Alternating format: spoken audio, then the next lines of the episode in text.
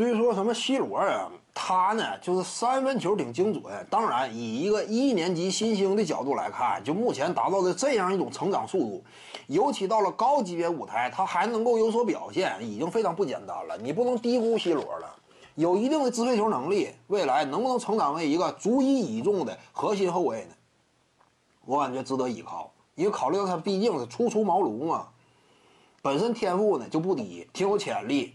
他比这个邓肯·罗宾逊要强得多。邓肯·罗宾逊未来，有些观众谈什么未来能不能成长为克莱·汤普森？克莱·汤普森什么出身，对不对？篮球世家，他爹当年就是状元，本身天赋没那么差。汤普森这说身体力量啊，基础的能力，尤其是技术领域的天赋，那远在那谁之上。邓肯·罗宾逊他的功能性还是比较单一的，场上基本上就是个炮台，他也不是攻守俱佳嘛，真正的。但是克莱·汤普森呢，攻守俱佳。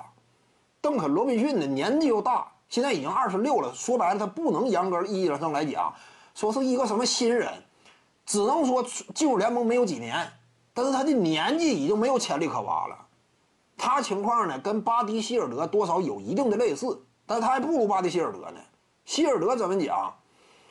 遇到了合适的时候啊。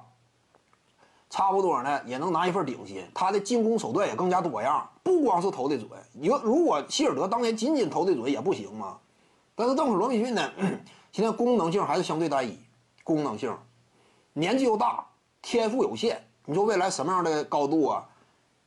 这个想象力就不是说那么可怕了。他有可能拿一份大合同，金额也不算太小，有可能一千来万不是说没戏，因为他投射火力确实。挺夸张，几乎是联盟当中的顶尖的外线火力点，又稳健，产量又高，高质高效嘛。但是呢，拿他跟 C 罗相比的话，还是 C 罗前途更加明朗。年纪轻轻啊，第一年打出的整体表现非常不俗，季后赛当中呢屡有代表作上演，打到高级别的舞台之上绝不手软。面对绿衫军呢，命中了关键的一个三分远射。甚至改变了整个比赛的走势，这是 C 罗吗？